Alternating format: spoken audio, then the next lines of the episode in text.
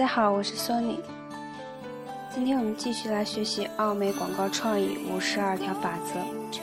我今天要学习的是经典字三十三，让消费者知道你的品牌。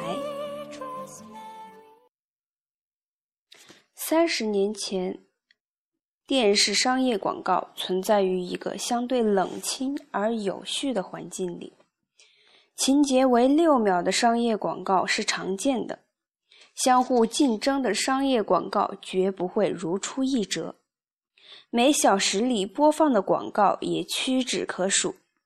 然而，今天我们无法想象，观众为了注意广告结尾出现的品牌名称，会自始至终地坐在电视机前把广告看完。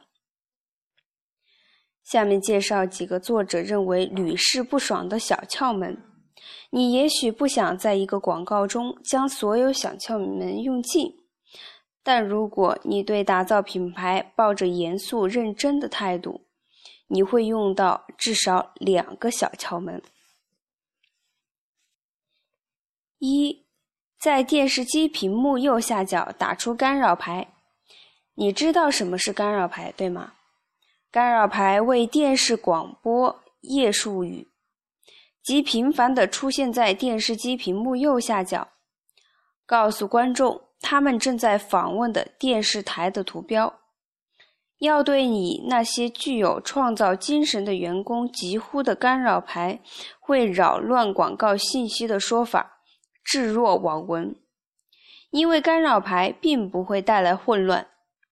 如今，观众已是训练有素，在察觉到屏幕四角的各类图标时，仍能注意到你的广告所传达的信息。二，通过打出某个与广告传达的信息相关的图标，让观众在广告播放伊始看到你的品牌名称或商标。或者将你的品牌设计成一个能留下印象的图标。在本书前几章，我们提到过，里奥贝纳曾利用图标成功的制作出了几个带来举世影响的广告。整个商业广告都是公司的标志。三，不管你是否使用画外音或采用影视名人出演的方法。你都要在广告中至少两次提及你的品牌。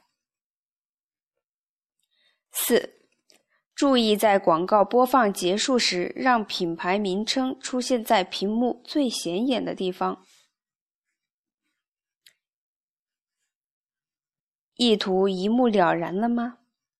也许你明白了，但是这些小窍门往往会被忽略。你应该学习唯命是从的笨蛋先生。按照老板的旨意做事，你必须学会退后几步，眯起眼睛，当做从未观看过某个广告一样，然后自问：我的广告传达的意思能被只观看一次的消费者理解吗？学会眯起眼睛自问吧。好，今天我们的学习到这里就结束了。下一节经典字。三十四，观众越年轻，删减的内容越多。期待大家的收听与关注。如果大家喜欢我的节目的话，就请为我点一个赞吧。感谢大家的支持。我们今天我们节目就到这里结束了，再见。